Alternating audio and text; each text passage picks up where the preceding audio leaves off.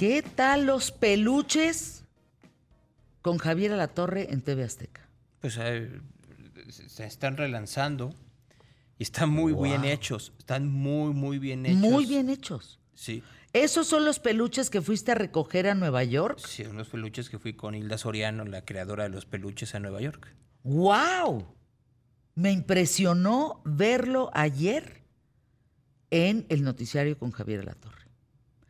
Por ejemplo, Andrés Manuel López Obrador es igualito. No, bueno. Bueno, y los que faltan.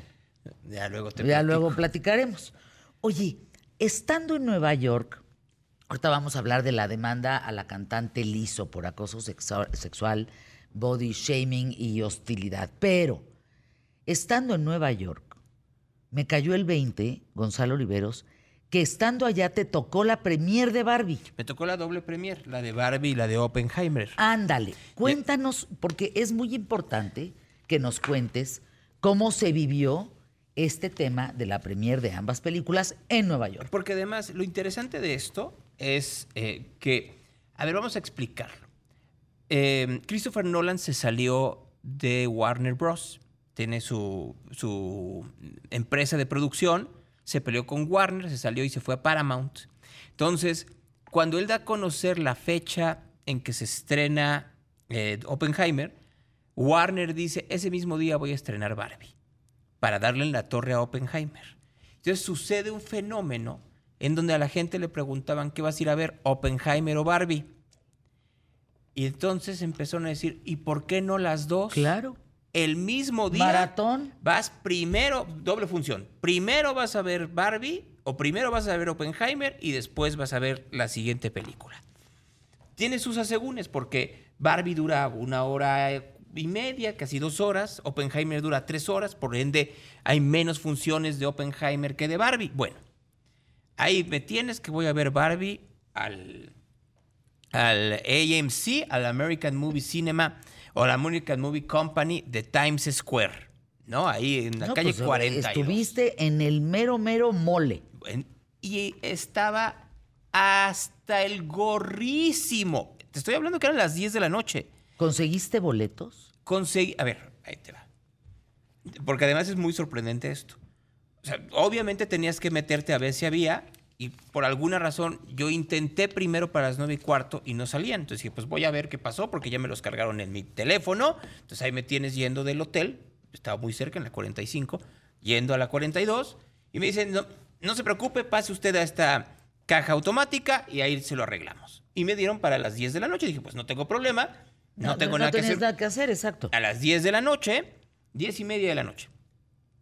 Pero estaba no lleno. Lo que le sigue, había la entrada de los cines, este, estas cajas que también se pusieron en México, en donde la gente podía entrar a tomarse sus fotos de Barbie. Y había filas, filas que salían hacia, hacia Times Square, filas de gente que querían, eh, mujeres vestidas de Barbie, hombres vestidos de Barbie, hombres vestidos de Ken, eh, yendo todos en, grupo para ir a ver Barbie. O sea, yo tuve la oportunidad de entrar porque pues, en los cines de los Estados Unidos hay, una, hay primero cuatro filas, o por lo menos en estos que les digo, hay cuatro filas y la cuarta fila es para discapacitados. Entonces te dicen, si llega un discapacitado, hay, eh, está el espacio del discapacitado, que para, para una silla de ruedas, quien lo acompaña y un espacio extra. Entonces me dice, compre usted el extra porque por lo general, si viene alguien con discapacidad, viene con alguien más, no con dos personas más. Si viene alguien más, pues sí lo vamos a tener que mover. Pues afortunadamente no llegó esa persona extra. ¿Alguna expresión dentro de la película? No, no, a, a ver, la gente gritando como si estuviera en la feria. ¿Cómo? Barbie, Barbie. Y yo así de, ¿es en serio? Es un fenómeno, ¿verdad, Gonzalo? Ya lo- se- me imagino que en México también. Pero era muy curioso la forma en la cual hombres y mujeres tenían como ese tipo de referencia. En, en las. eh, aquí sé que hubo un problema con vasos y con, y con cosas por el estilo y con recipientes de palomitas. Ahí lo que te vendían era la muñeca. Entonces tú llegabas y si querías comprar, y era Barbie la de la, muñe la de la película. Uy, Y si lo comprabas en combo, te regalaban el coche de la película. uy, no, bueno, se ha de haber acabado todo. Eh, Bueno, No al trajiste, no me al- trajiste mi Barbie. Al día siguiente, al día siguiente, no, pues no compré tampoco nada. Al día Pero la productora te la pidió. Al día siguiente, no, pero déjenme acabar. Fui a ver Oppenheimer. Ajá. A voy a explicar por qué. Ustedes dicen, ¿por qué te vas a meter a Nueva York al cine? No, a ver, yo iba de trabajo y entonces teníamos una cita de trabajo a las 2 de la tarde. Y ya. Pero al viernes había a- aviso de tormenta entre las 11 de la mañana No, pues y, metes al cine. y las 2 de la tarde. Entonces le dije ahí, oye, pues vámonos al cine. Y ahí vamos y pues no, en una de esas no hay para, para Oppenheimer. Les voy a platicar esto nada más. Oppenheimer es- estaba, ya sabes, igual que Barbie, en IMAX, en 35 milímetros, en Ve con tus amigos, en cine VIP, en cine regular, en cine no sé cuánto, Todos. y con subtítulos en español. La que estaba en IMAX con subtítulos en español, solo estábamos ella y yo. ¿Es en serio? ¿Es en serio? O sea, ¿y todo de lo, tú? todo lo demás agotado, agotado, agotado, agotado. Menos subtítulos en español. La que estaba con subtítulos en español, solo estábamos Hilda Soriano y yo, así. Guau. Muy, muy puestecitos viéndola. Te preguntan si el fenómeno de Barbie es comparable al fenómeno de Star Wars. Híjoles, a ver, es que es distinto. Lo que Yo tiene- creo que son dos conceptos. a ver, pero tiene que ver con algo. Pues a ver, Star Wars primero fue la película y luego fue toda la parafernalia alrededor. Aquí primero fue toda la parafernalia alrededor y luego la película. Y de hecho, si no conoces bien a bien la parafernalia alrededor de Barbie, puede ser que no te guste tanto la película. ¿Por qué? Porque tiene muchas referencias a lo que ha sido la historia de Barbie desde los 50. Y pues, habrá que entender también, ya lo hablará en su momento Santiago, eh, el fenómeno como tal a partir del contenido de la película. Mientras que Star Wars pues tiene ya otro tipo de mitología creada a partir de una imaginación cinematográfica, no una imaginación de juguetes, que creo que eso hay también que entenderlo. Mattel lo hizo muy bien, ¿eh? O sea, No, no, permíteme. Lo hizo extraordinariamente bien. o sea muy, muy la bien. mercadotecnia en torno a Barbie es francamente impensable. Bueno, nada más yo si fuera... La casa en Malibú.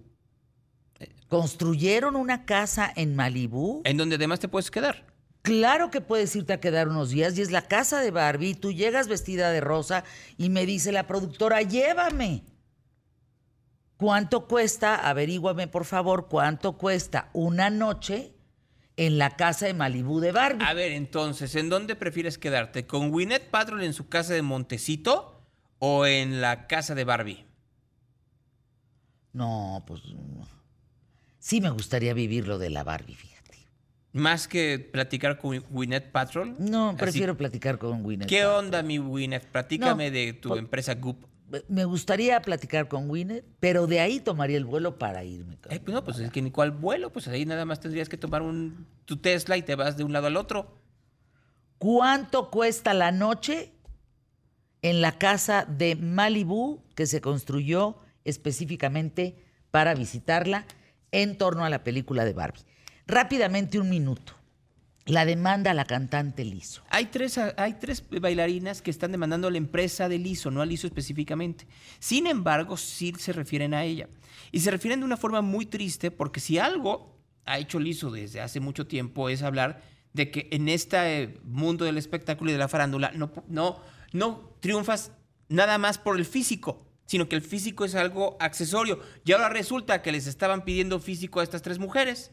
Entonces está muy complicada la situación. Lizo ya negó las acusaciones, pero pues por lo pronto ya quedó manchada su reputación de que de no body shaming cuando salen ellas tres en todos los medios de comunicación a decir que les hicieron body shaming y que además pues a ver, tiene mucho que ver, ¿no? Que los llevaron a un club de Ámsterdam y estaban unos señores desnudos y que entonces Lizo les decía, a ver, tóquenlos.